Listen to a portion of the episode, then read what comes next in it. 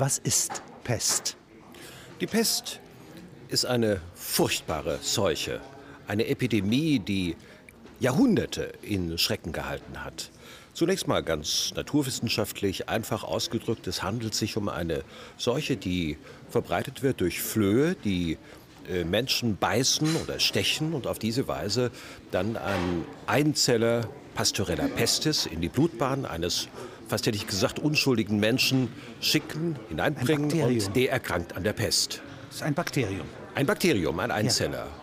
Das Heute ist das von Yersin, ja? Ja, von Yersin, einem äh, gebürtigen Schweizer, der Franzose geworden ist, ist das entdeckt worden 1894, 95 in Hongkong. Die Franzosen nennen den Erreger Yersinia pestis.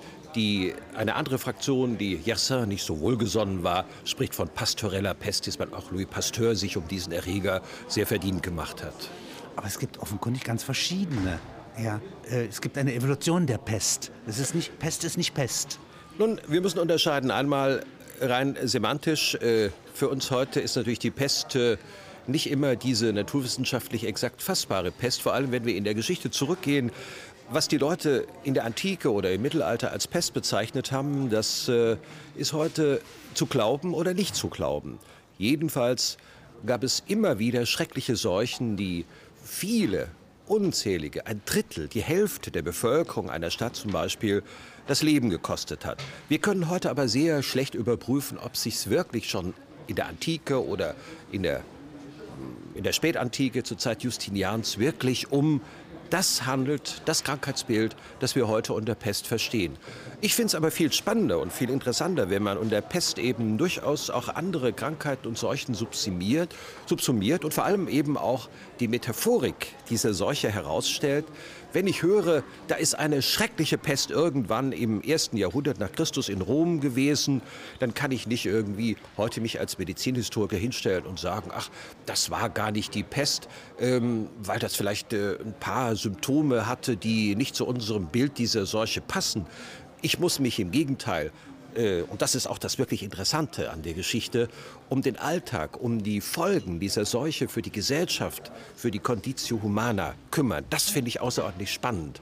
Denn man muss sich klar machen, Tugenden kann jeder erlernen. Aber in einer Zeit, der Todesgefahr, die jeden treffen kann, die jeder kennt, da ist es dann wirklich eine große Sache, mutig zu sein und sich zum Beispiel als Arzt oder auch als Angehöriger um Kranke zu kümmern. Heute denken Sie an die Hochzeit der Bundesrepublik Deutschland mit all ihrem Überfluss. Da hatten wir schrecklich viele mutige Menschen. Ich finde, heute nimmt das schon so ein bisschen ab, wo die Spannungen zunehmen und das Geld so ein bisschen abnimmt. Und für mich war deshalb die Pest, diese extreme Situation, immer ein wunderbarer Spiegel für die Conditio Humana. Ob eine Gesellschaft überhaupt hält. Ja? ja? Ob sie einfach so aus Papier und für Sonntage ja. geschaffen ist, ja? Das oder ist, ob sie ja. wirklich existiert in den Menschen. Also sie ist natürlich, sie hat Glück, die Gesellschaft. Und manche, manche Generationen haben dann Glück, wenn, äh, wenn sie von einer solchen Seuche oder von einem entsprechenden Krieg, auch ein Krieg hat ja was mit der Pest zu tun, verschont bleibt. Aber meistens ist es doch so, dass äh, zwei Generationen kaum überstehen, ohne eine solche Seuche im übertragenen Sinn, eine solche Notzeit überstanden zu Und die haben. kann ja jederzeit ausbrechen an einer anderen Stelle. Nicht die Bubonenpest, ja, aber irgendeine andere Krankheit, gegen die es kein Mittel gibt. Ja? Also, wenn wir annehmen, Pandemie. was Gott verhüte, dass eine Pandemie entsteht etwa dadurch, dass der Erreger der Vogelgrippe ja. sich so variiert, dass er eben auch für Menschen anfällig wird, dann könnte man, und die Bakteriologen und die Virologen erwarten das ja, erwarten, dass wieder eine solche Pandemie ausbricht, eine solche Bedrohung wirklich unserer Existenz, auch unserer Kultur. Eine Bedrohung, die auch Einfluss hat auf die Politik. Und das hat ja zwei Seiten, so wie Sie es beschreiben als Historiker. Das eine ist die Krankheit selber, ja, nicht? Äh, kann man etwas gegen sie tun? Kann man mit ihr kämpfen? Und das zweite ist der Zerfall der Gesellschaft, die indirekte Wirkung der Krankheit, wie HIV in Afrika ja ganze Gesellschaften innerlich auch zerstören kann. Genau, das ist ja? der Punkt. Und ich frage mich natürlich, äh, ich frage mich natürlich, wie wird das sein? Also vielleicht haben wir wirklich Glück und alle schrecklichen Cassandra-Rufe und Voraussagen erfüllen sich nicht. Dann ist das alles ein theoretisches äh, Geplänkle, was wir jetzt halten. Aber wenn wir nicht Glück haben, wenn die Wissenschaft Recht behält, und sie behält meistens Recht, und eine solche Katastrophe würde unsere Gesellschaft überrollen, ich frage mich dann schon, wie würde dieser Staat, wir sind nun mal hier in Deutschland, wie oder wie würden die westlichen Gesellschaften wie das würde überstehen? ein Politiker überhaupt ja, entscheiden können, begrenzte Impfmittel ja, nicht, äh, zu verteilen und andere in den Tod zu schicken? Das ja? ist natürlich schon eine, eine Selektion. Eine wichtige Frage im Vorfeld. Also es gab ja letztes Jahr die große Diskussion im Herbst und äh, man wusste plötzlich nicht, es ist kein Impfmittel gewesen, es war äh, ein, ein Mittel zur Vorbeugung oder man sagte, wenn die Grippe ausgebrochen ist, dann wird der Verlauf also sehr stark mitigiert, also abgeschwächt, wenn man dieses Mittel benutzt. Und man hat festgestellt, wenn man dieses Mittel jedem gibt, für jeden organisiert, dann wird das Mittel an sich schon abgeschwächt durch Resistenzbildung. Ein etwas komplizierter Prozess, der nicht jedem einleuchtet. Es war also nicht so, dass der Staat im Herbst letzten Jahres 05 gesagt hat, wir wollen einfach nur den Besten oder einer gewissen Minderheit dieses Wunder- und Zaubermittel zur Verfügung stellen, sondern es waren schon auch naturwissenschaftliche Gründe, die zur Restriktion geführt haben. Aber mir fiel auf, dass schon damals die Abgeordneten und gewisse Politiker und auch in Talkshows gewisse Talkmos, äh, Talkmaster sich rühmten, dass sie dieses Mittel hatten. Sie wurden dann direkt gefragt und andere saßen so ein bisschen düpiert in der Runde und mussten zugeben, dass sie es nicht geschafft hatten, dieses Mittel zu kriegen. Plötzlich kommt da sowas auf wie Utilitarismus. Nicht? Also, dass man sagt, die Aufgabe des Staates ist es, für möglichst viele Menschen der Gesellschaft ähm, Glück und Gesundheit zu organisieren. Und das impliziert eine ganz andere Frage. Was ist denn mit der Minderheit, die eben dann Pech hat? Da ist ein Unterschied zu einem Luftangriff beispielsweise. Ein Luftangriff, der eine Stadt zerstört oder sogar verbrennt, ja, hat immer bestimmte, eine klare Unterscheidung zwischen denen, äh, die tot sind ja, äh, und den anderen. Aber es gibt keine Ansteckung.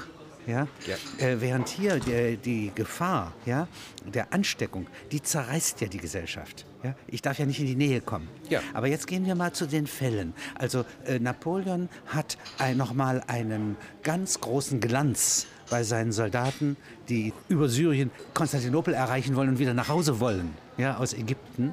Ja? Dadurch, dass er äh, Pestkranke anfasst unter Aufsicht seines Arztes. Ja, das war eine geniale Mutprobe, die er da inszeniert hat. Aber der Clou ist, dass er eigentlich gar nicht so viel Mut brauchte.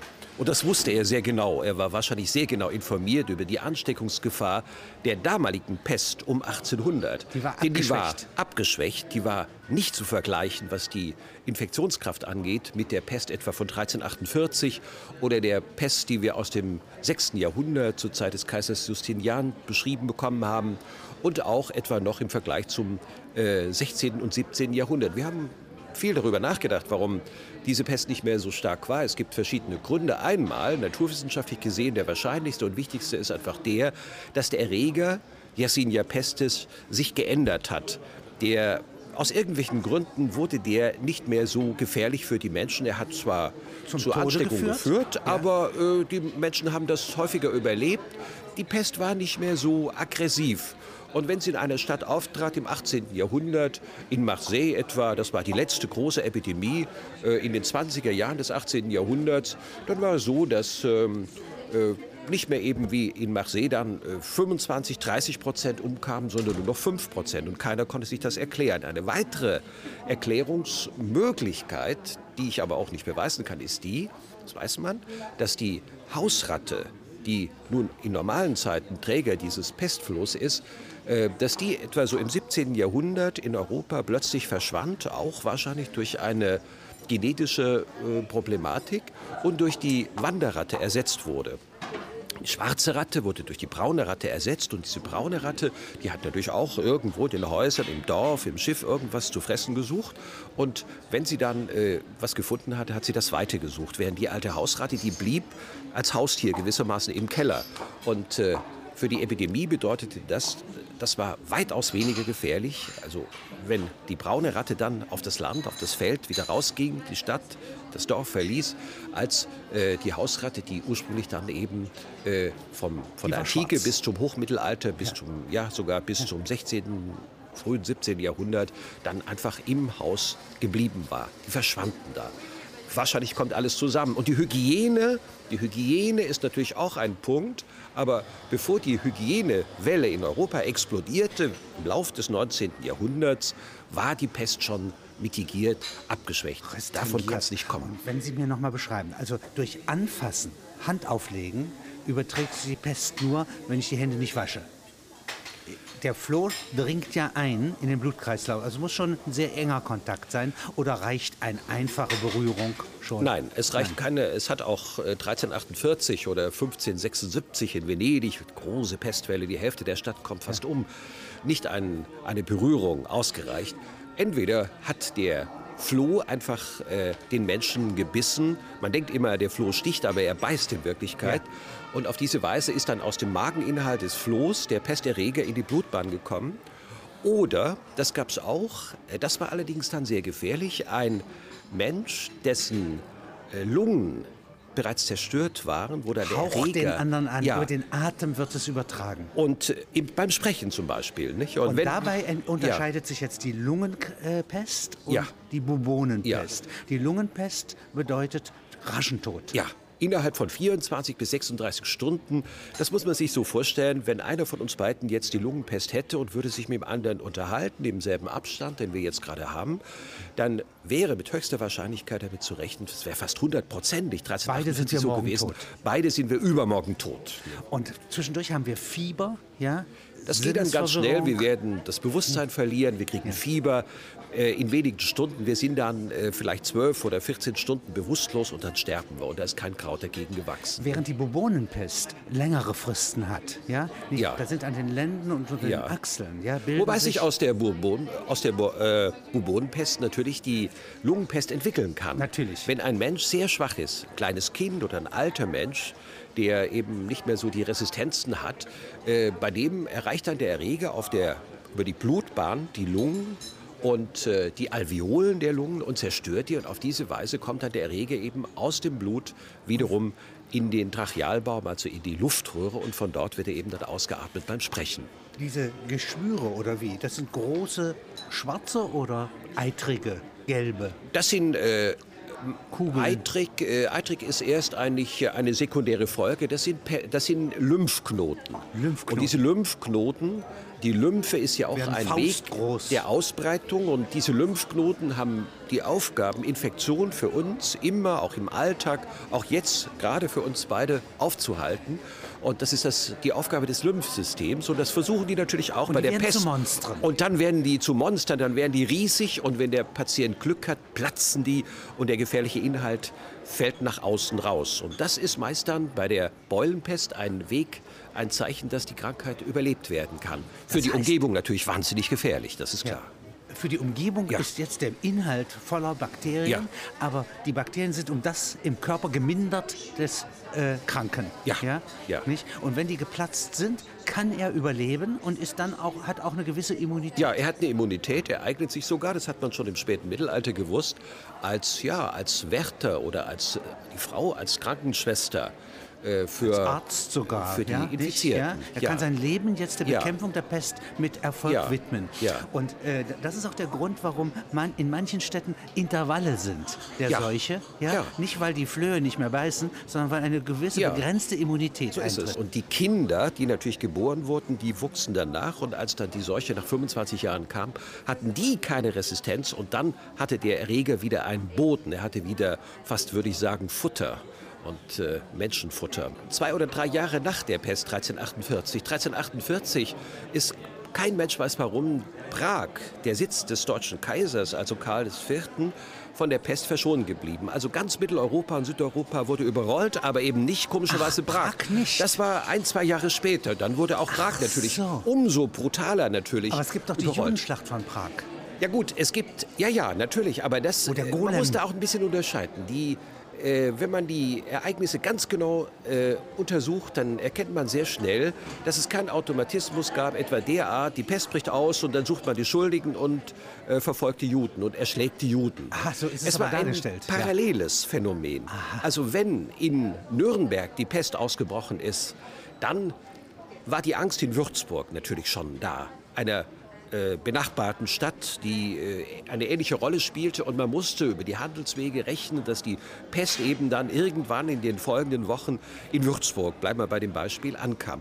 Und da wurde dann äh, natürlich überlegt, was machen wir jetzt prophylaktisch gegen die Pest. Und da man ja wirklich, die wirkliche Ursache überhaupt nicht kannte, da können wir doch drüber sprechen, was die wirkliche Ursache aus der Sicht der Ärzte äh, war. Also etwas völlig äh, Hirnrissiges, würden wir heute sagen, damals natürlich irgendwie einleuchtend.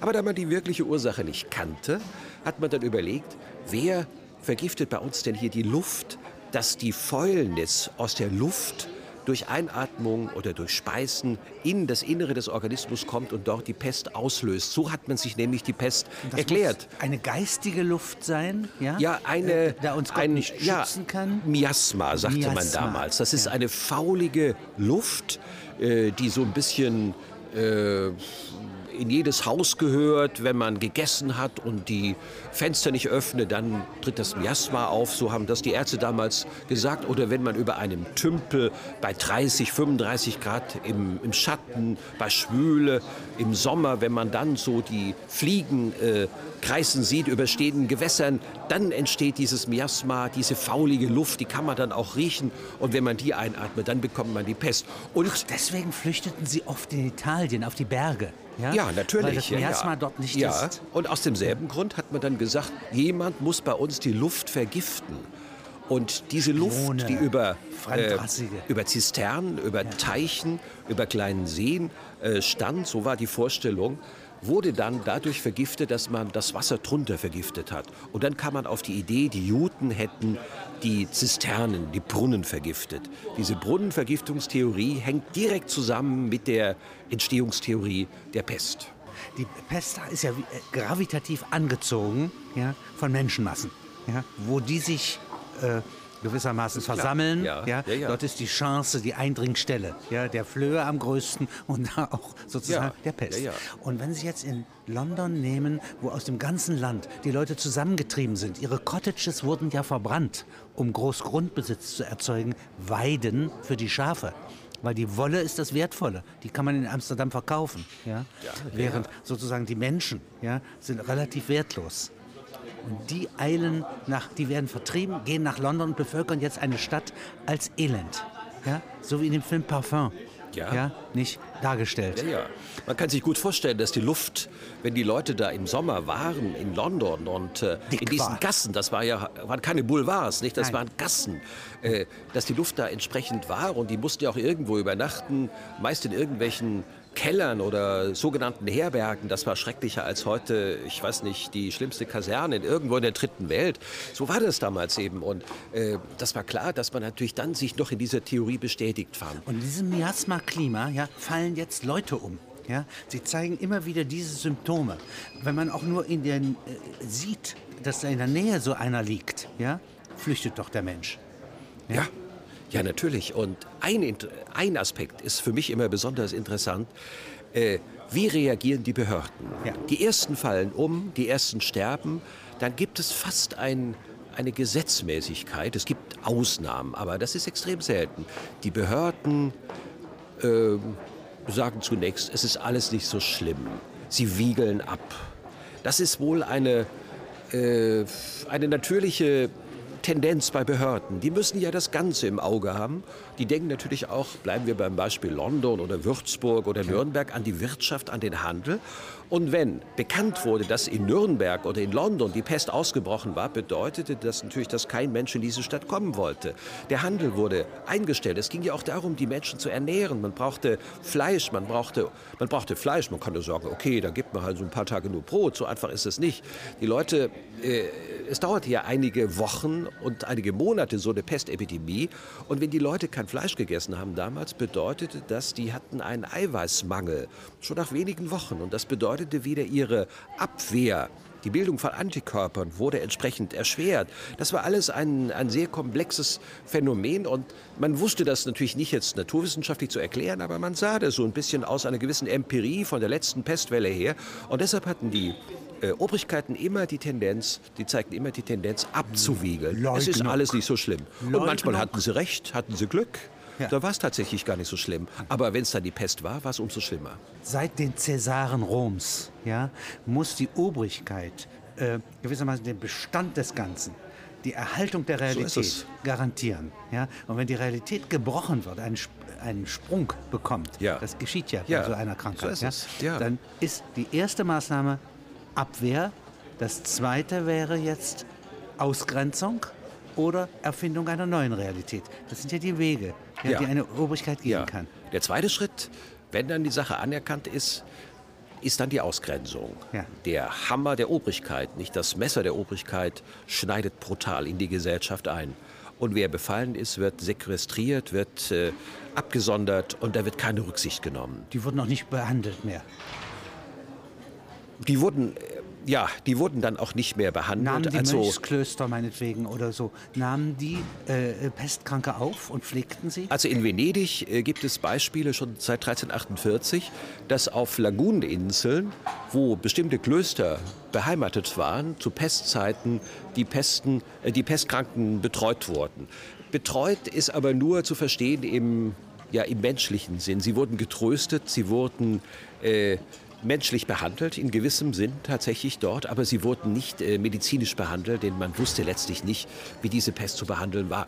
Äh, man konnte Feuer machen in diesen, äh, auf diesen Inseln und man hatte auch gesehen, dass tatsächlich äh, da, wo es furchtbar äh, stinkt, in Gerbervierteln Venedigs oder auch in Straßburg oder Nürnberg, dass dort weniger Leute erkrankten. Das hing wahrscheinlich damit zusammen, dass diese Pestflöhe äh, eine Aversion gegen den Gestank hatten. Nicht? Also da, gegen wo die Chemie. Die ja, gegen Chemie war, vielleicht ja, auch. Also Insofern was gegen äh, sozusagen Ja. die heute Ja. ja. beizt. Ja, Ja, Beizt das wäre möglich. Nur hatten wir, seit die große chemische Industrie sich entwickelt bei uns hier in Deutschland, in Mitteleuropa, Gott sei Dank noch nicht die Gelegenheit, das zu überprüfen nicht, im Pestalltag. Aber nehmen Sie mal weitere Dinge.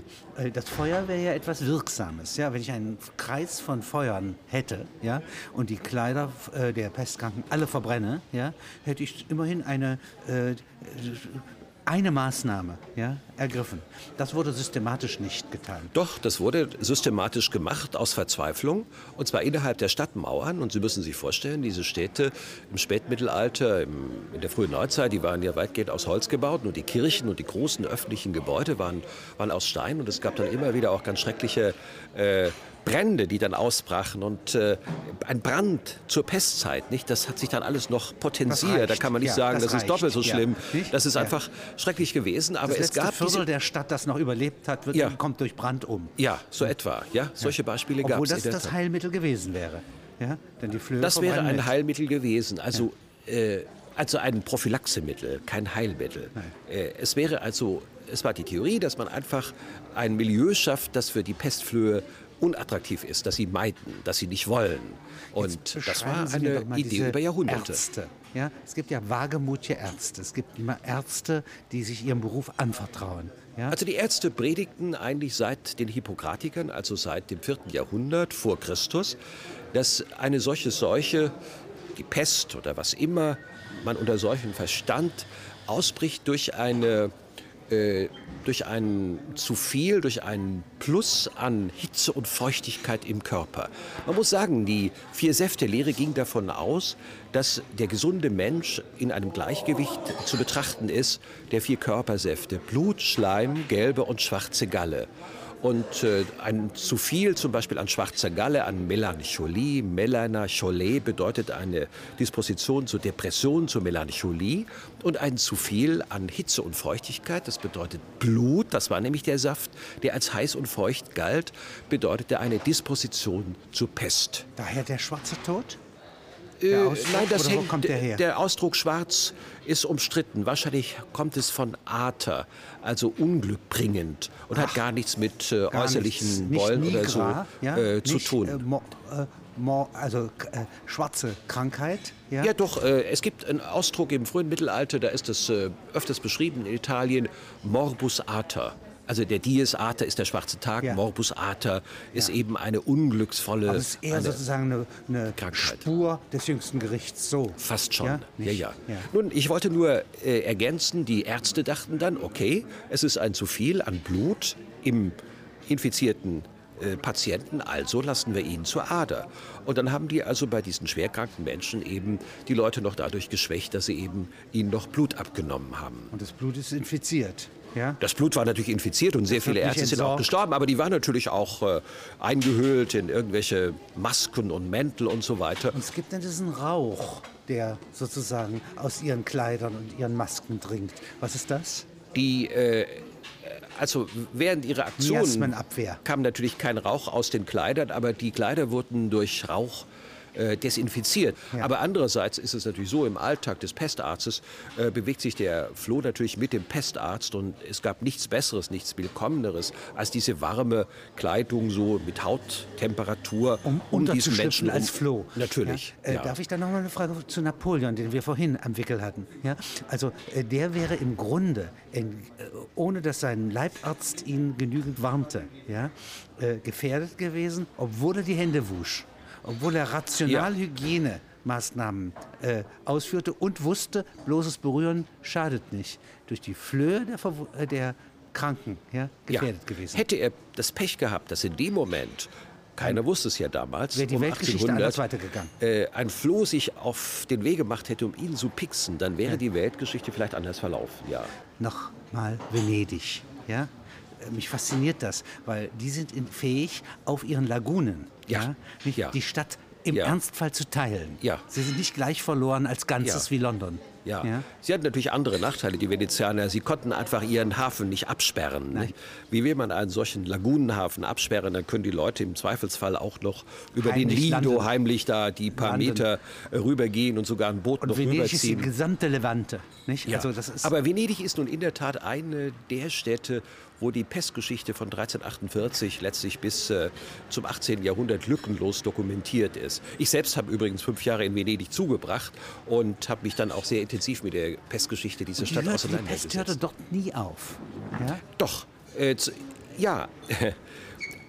die Epidemien kamen alle 30, 40 Jahre, auch zum Teil etwas schwächer, dann wieder etwas stärker. Aber es gab zwischendurch in einer solchen Stadt, in einer solchen Weltstadt immer wieder Pestkranke.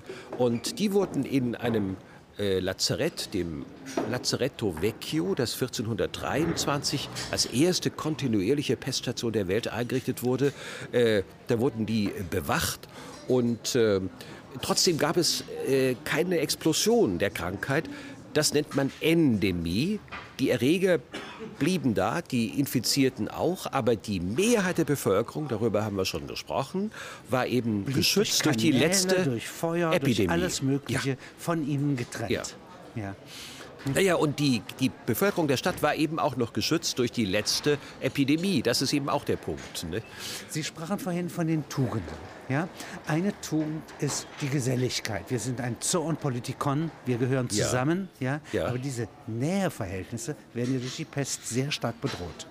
Ja, ja also die, ähm, die Pest ändert die Gesellschaft grundsätzlich. Äh, es gibt einen deutschen äh, Historiker, Otto Ulbrich, der in den letzten Jahren die These vertreten hat, dass die äh, Behörden ähm, den Umgang mit der Pest eigentlich derart in den Griff bekommen hätten im Laufe der Jahrhunderte, dass eigentlich nicht mehr die Angst das äh, entscheidende Charakteristikum geworden wäre für die Pest, wie das etwa Delumeau noch beschrieben hatte. Ich sehe das ein bisschen anders, weil ich der Meinung bin und ich glaube, ich könnte das auch beweisen und ich kann es auch beweisen aufgrund von Dokumenten, gerade im Fall auch von Venedig, dass jedes Mal doch eine solche existenzielle Angst ausbrach. Das war nicht nur eine Furcht. Man unterscheidet ja immer Furcht vor etwas Konkretem und die Angst, die so unfassbar ist nach allen Seiten existenziell. Es war wirklich nicht nur eine Furcht, sondern eine Angst. Man hat sich existenziell bedroht gesehen und äh, alle Ängste, die auch vielleicht sonst den Menschen überkommen, wurden in diesen Zeiten verstärkt das Kleid und potenziert. Der Verhältnisse. Ja. Das ist plötzlich zerrissen. Ja. ja. Das sind unwirkliche Verhältnisse. Ja, also ich denke, Delimont hatte in dieser Sache durchaus recht und Auch Petrarca hat das schon im 1348 existenziell, also auf wunderbare Weise beschrieben, wie ein Intellektueller diese Pest äh, erlebt und auch überlebt und wie er fast einfach seelisch zugrunde geht. Und das äh, nun kann man natürlich sagen, das war die erste große Pest der Neuzeit und man hatte vielleicht nicht mehr die Erfahrungen und das hat sich später so ein bisschen, äh, bisschen dann äh, äh, ja, abgemildert, die Erfahrung und auch die Angst. Ich würde fast sagen, das äh, ist ein Irrtum, wie wenn man sagen würde, wir haben immer wieder Kriege gehabt und eigentlich brauchen wir heute vor Kriegen gar keine Angst mehr zu haben, weil wir so viel Erfahrung haben im Umgang, in der Organisation. Nicht? So kann man das nicht argumentieren. Nicht. Das gibt es auch für Menschen nicht. Ja. nicht? ja der konkrete ja. Mensch, ja, der dem ausgesetzt ist, ja, der reagiert mit Angst. So ist es. Was ist die Folge von Angst? Für die, von der, für die Tugend, aber auch für den Menschen. Ja, die Folge Mensch ist. gerät ja in Panik. Ja. Die Folge ist natürlich, ähm, man sucht im ersten Moment Schuldige. Ja. Und denkt, wenn ich die Ursache beseitigt habe in der Person von Schuldigen, dann ist ja meine Angst nicht mehr notwendig und dann werde ich angstfrei sein und auch objektiv nicht mehr bedroht. Und auf diese Weise hat man dann eben die Juden gefunden und die Geißler und irgendwelche Reißenden, auch Aussätzige. Die Aussätzigen im Spätmittelalter zeichneten sich dadurch aus, die waren übrigens auch gar nicht so sterbenskrank, sondern die konnten durchaus von Stadt zu Stadt wandern, von Leprosorium zu Leprosorium. Und das hatte was Unheimliches. Der normale Bürger, der bewegte sich nicht. Die alte Gesellschaft war immobil, bis auf den Hof, den Kaiser und einige Kaufleute und einige Kleriker, die äh, etwa aber jetzt kommen Dominikaner und so. Kranke. Ja, oder kommen da Leute, ja. die hatten zwar nicht die Pest, aber die kamen von außen und drei Tage später bricht plötzlich die Pest aus. Der muss es doch gewesen sein. So ja. dachte man. Bei Justinian, ja, also der anderen großen Pest, also ich rede jetzt nicht von 1348, sondern deutlich früher, ja, äh, da gibt es sozusagen eine Pestwelle und plötzlich sagt man im Volk, der Kaiser kann kein Kaiser sein. Er ist der Satan. Der Satan auf dem Thron bewirkt, ja, äh, denn anders kann man es nicht erklären, diese unerklärliche Krankheit. Das war natürlich eine große Gefahr für den Kaiser. Nicht? Da musste er natürlich gegenrudern. Und er hat natürlich entsprechend auch, auch seine äh, Theologen sofort ja. äh, beauftragt, hier Gegenmodelle zu entwickeln. Nun, äh, der mittelalterliche und auch der spätmittelalterliche Mensch war natürlich trotz allem ein was wir heute leicht übersehen, wenn wir so rein positivistisch die Fakten untersuchen, ein sehr, sehr religiöser Mensch. Ja. Und die Metaphysik war etwas Selbstverständliches. Und es steckt das in der Religiosität des mittelalterlichen Menschen eine Klugheit, ja, ein Erfahrungsgehalt. Ja, ja. Natürlich. Und der sagt also, Exodus ja, wäre noch eine Rettung. Ja? Also wenn ich nicht mehr leben kann in der Stadt, in der die Pest herrscht, ja, ja. könnte ich auswandern, ja, eine neue Stadt gründen. Ja, und die Krankheit folgt mir nicht. Dies ist ja für viele die Rettung gewesen. Ja, allerdings äh, weiß man auch schon von 1348, wie die Leute geflohen sind und eben die Pest mit ihnen geflohen ist. Aber in nicht? Decamerone, ja, nicht? Also diesem großen ja. Äh, Erzählzyklus, ja. gehen die in ja. eine Bergwelt, wo sie offenkundig die Flöhe nicht mitnehmen. Wenn sie jetzt noch auf die Idee gekommen wären, die Kleider vorher zu verbrennen und neue anzuziehen, ja, die nicht aus derselben Stadt stammen. Das Wenn sie ein neues Leben, eine neue Haut ja, äh, sich ja. rechnen, ja, also Boccaccio hatte sie der Pest entfalten. Boccaccios, Boccaccios Gruppe von jungen Leuten hatte in dieser Vorstadtvilla von Florenz, ja. das war es ja, Wo wirklich Glück. Geschichten es war nicht so weit weg. Es war oberhalb, Sie haben recht, auf dem Berg, also Richtung Fiesole, aber äh, da hat man sich die Geschichten erzählt, aber es war fast schon ein Wunder, dass sich eben dann aus unserer heutigen Sicht der Pestfloh nicht in diese Richtung bewegt hat. Vor allem auch die Ratten äh, nicht in diese Richtung mitgekrochen sind. Aber wahrscheinlich hatten die in der Innenstadt, in der Altstadt von Florenz so viel Nahrung und so viele Opfer, dass sie äh, das gar nicht brauchten. Aber ich würde doch noch das mal lustvolle ja. Erzählen, ja, ja. Nicht, mag als Remedium, als Heilmittel, ja, noch hinzugetreten sein. Das ist, das ist wichtig. Das ist natürlich ein, ein ganz, äh, eine ganz tolle Beobachtung, die Sie da gemacht haben. Denn die Ärzte sagten schon seit den Hippokratikern, dass die äh, Stimmung, die Ausgeglichenheit eigentlich schon Prophylaxe, erfolgreiche Prophylaxe weil die bedeutet. vermindern. Ja. ja, und ja, weil eben die vier Körpersäfte in der Mitte sind. Wir, wir sagen ja heute doch, wenn es einem nicht so gut geht, ich bin nicht in meiner Mitte. Und das kommt von dieser Vorstellung der vier Körpersäfte. Und man musste in seiner Mitte sein. Das konnte man wunderbar, wenn man eben sich Geschichten erzählte, wenn man Musikanten hörte, wenn man sich mit schönen jungen Frauen unterhielt, mit äh, interessanten Männern und so weiter. Und auf und diese Weise eben eine Kultur pflegte. Ob das natürlich im äh, konkreten Fall so gewirkt hätte, das ist die Frage. Nein. Das Mittelalter hat ja einen festen Kanon Ja. von Tugenden. Ja. Äh, welche sind die vier Kardinaltugenden? Das ist die Tapferkeit, also Fortitudo, die Temperantia, die Mäßigung, die, Das äh, Augenmaß? das Augenmaß, die Justitia, die Gerechtigkeit und die wichtigste, nach Thomas von Aquin, die wichtigste, die Prudentia. Das ist die Klugheit im Sinn von Providentia. Das ist die Kunst, nach vorne zu blicken, zu überlegen, was das Ergebnis der eigenen Aktio ist. Das aber nicht berechnen, nur. Nein, ja? nicht- ja, das- ist auch so, wo stehe ich in der Welt? Ja, ja. Wie Später wurde ich das allerdings auch Gott und den Menschen gleichzeitig Ja.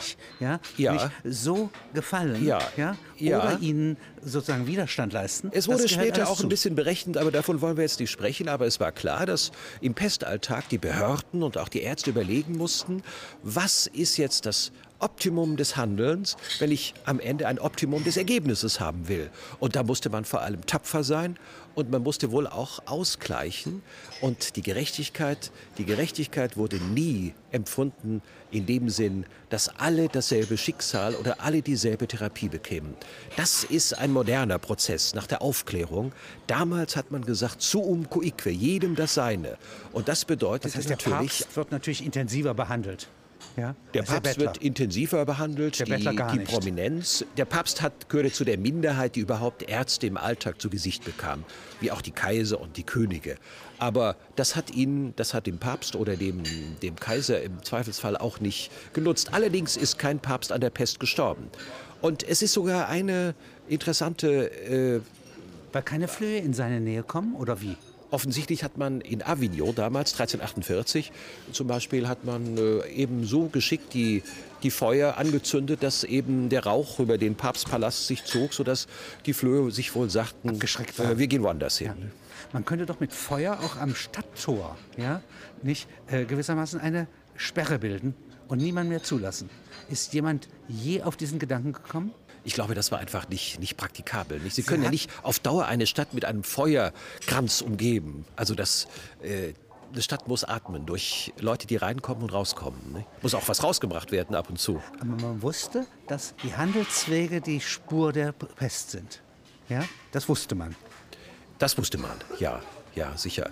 Die Aber die, Miasmen kommen gewissermaßen, das ist ja ein Widerspruch. Die Ja. Miasmen sind örtlich zunächst, ja? Ja. Nein, sie kommen auch, ja, nicht durch Geheimagenten, durch Fremde, Ja. ja, nicht ja, ja. in die Stadt hinein. Es war eine Mischung aus Empirie und Legenden und Traditionen.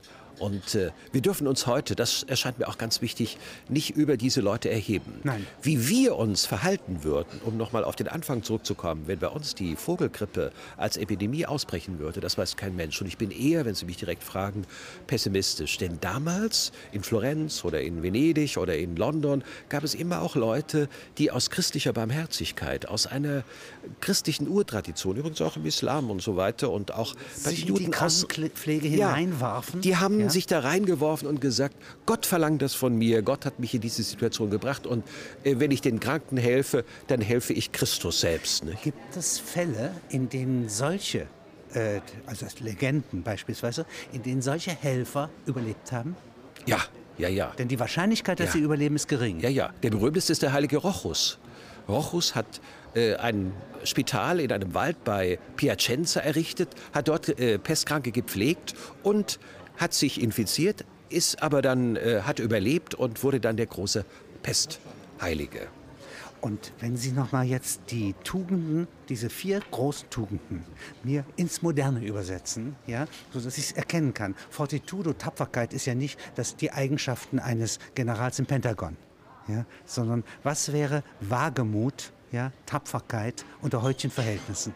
Ich Haltung. glaube, es wäre, es wäre die Bereitschaft, auch zumindest vorübergehend das eigene Leben ein bisschen geringer zu achten. Und setzest du nicht dein Leben ein, so wird es Ja. dir nicht gewonnen sein. Ja. Das wäre das Ideal. Das wäre vielleicht das Ideal. Aber das äh, können wir so leicht sagen. Nicht? Das Ich sage ja nicht, Ja. dass es leicht ist, Tugend Ich glaube insofern, da diese Opferbereitschaft heute in einer sehr stark säkularen Gesellschaft etwas unterentwickelt ist, vielleicht auch durch Verwöhnung, äh, Aber Wenn ich das überlege, bin ich eher ein bisschen der pessimistisch. Der 1940 bei der deutschen Belagerung von Paris 40 Stunden operiert und dann ohnmächtig umfällt. Und jetzt sind Schwestern da und retten ihn. Ja? Der hat etwas hingegeben. Das war Opfermut. Gut, Schiller hat gesagt, wo die Gefahr wächst, wächst das Rettende auch. Sie wissen das. Jetzt Vielleicht ist das die Hoffnung. Der nächste Punkt, ja, das Augenmaß, ja, Temperantia, ja, das ist ja ein Gleichgewichtsgefühl. Das ist uns im Ohr ja, als Gleichgewichtsgefühl und im aufrechten Gang ja, ja beschert. Ja. ja. Wir sind ja als Menschen prädestiniert, diese Tugend auszufüllen. Ja. Maß zu halten. Ja? Dieses Augenmaß, Maß. Und ja. auch Maßlosigkeit zu vermeiden, auch in der Forderung. Nicht? Also wenn heute irgendwo ein Also manchmal müssen Sie Maßlosigkeit zulassen, ja. um sie zu zählen. Ja. Eben, so ist es nicht. Wenn irgendwo plötzlich eine Epidemie auftritt in der eigenen Stadt, das riecht alles nach Gefahr, dann darf man nicht sofort sagen, die Obrigkeit hat innerhalb von zwei Stunden die, äh, die gesamte Stadt in Sicherheit zu bringen. Das ist maßlos. Die müssen auch mit, mit Wasser waschen. Nicht? Man muss ein bisschen sehen, was machbar ist. Der Sinn fürs Machbare. Das erscheint mir was ganz Wichtiges zu sein. Und die, äh, sozusagen die, äh, das Gefäß ja, für Maß ist eigentlich das, was wir Ich nennen. Ja? Über alle diese Strebungen, ja, ja die wir ja. haben, äh, Panik, Angst, Lust, Libido, ja, nicht, gibt es so ein Gleichgewichtssystem. Und das ist dieser schwache Reiter, ja, den Freud nennt, der auf dem Pferd ja, des ganzen Menschen reitet, ja, das nicht anhalten kann, aber das ist Temperantia. Ja. Das Ich ist Temperantia. Ja, ein schönes Bild, eine schöne Erklärung. Schuld vermeiden, ja, kann man nicht. Nein, anders. Also äh, es kann Schuld vermeiden, indem es, äh, dass ich etwas nicht, nicht zulässt und jemand etwas nicht tut. Ja? Also ich würde sagen, wir alle werden täglich irgendwie schuldig. Nicht? Wir alle werden täglich schuldig, aber in solchen Gefahren äh, kann man besonders schuldig werden, aber auch besonders mutig und zum Helden werden. Justitia das wäre Empathie, ja. Einfühlung im Sinne des 18. Jahrhunderts, ja. was uns die Aufklärung ja. lehrt. Ja? Jedem seine Chance zu geben, soweit es möglich ist. Das wäre Und sich Justiz, einfühlen in das Fremde. Ja, ja, ja, ja. Also ich bin gleichzeitig nicht ich. Ja, ja. Nicht? Also man braucht eine gewisse Senkung der Ich-Schranke. Was braucht er? Was steht ihm zu?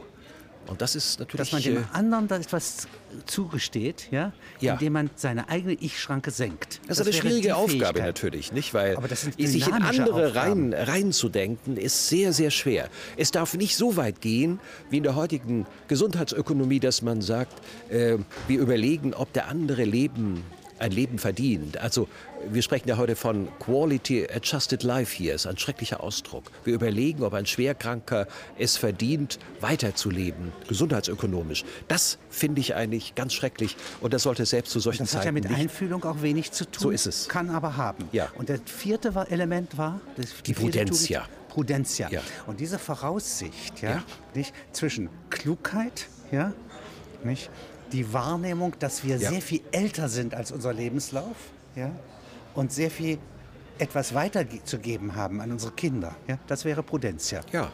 Voraussicht. Ja eng verwandt mit der Prophylaxe. Die Prudentia sollte eigentlich schon vor der Katastrophe kommen. Philosophisch, geistig, durch religiöse und sonstige Wappnung, dass man nicht mehr so viel Angst hat und weiß, dass man sterben muss in irgendeiner Weise. Wir alle sind zum Tode verurteilt und wir können nur einmal sterben. Und eine gesellschaftliche Katastrophe, sagen Sie als Historiker, ja, an Ihren vielen Beispielen, ja, die entweder ein Atomschlag ist ja, oder ein Impact oder eine Pandemie, eine Krankheit, gegen die kein Mittel da ist, ja, nicht, würde diese Tugenden und ihre Gleichgewichte, ja, die wie vier Planeten umeinander kreisen, ja, nicht, vernichten. Aber wir müssen alle unseren eigenen Tod sterben. Das ist fast wieder tröstlich. Das ist Letztlich fast wieder tröstlich und vielleicht sterben wir, bevor wir die Tugend verlieren. Aber die ja. Tugend, von der Sie sprechen, ja, nicht, ist etwas, was zum Leben gehört. Und es gibt zwei Krankheiten immer. So verstehe ich Ihre Bücher. Ja. Die eine Krankheit ist die physische, die von Bakterien ausgelöst werden kann. Ja. Und die zweite ist eine kulturelle und gesellschaftliche. Ja. Genau, das wollte ich auch. In der Zersetzung sagen. der Tugenden.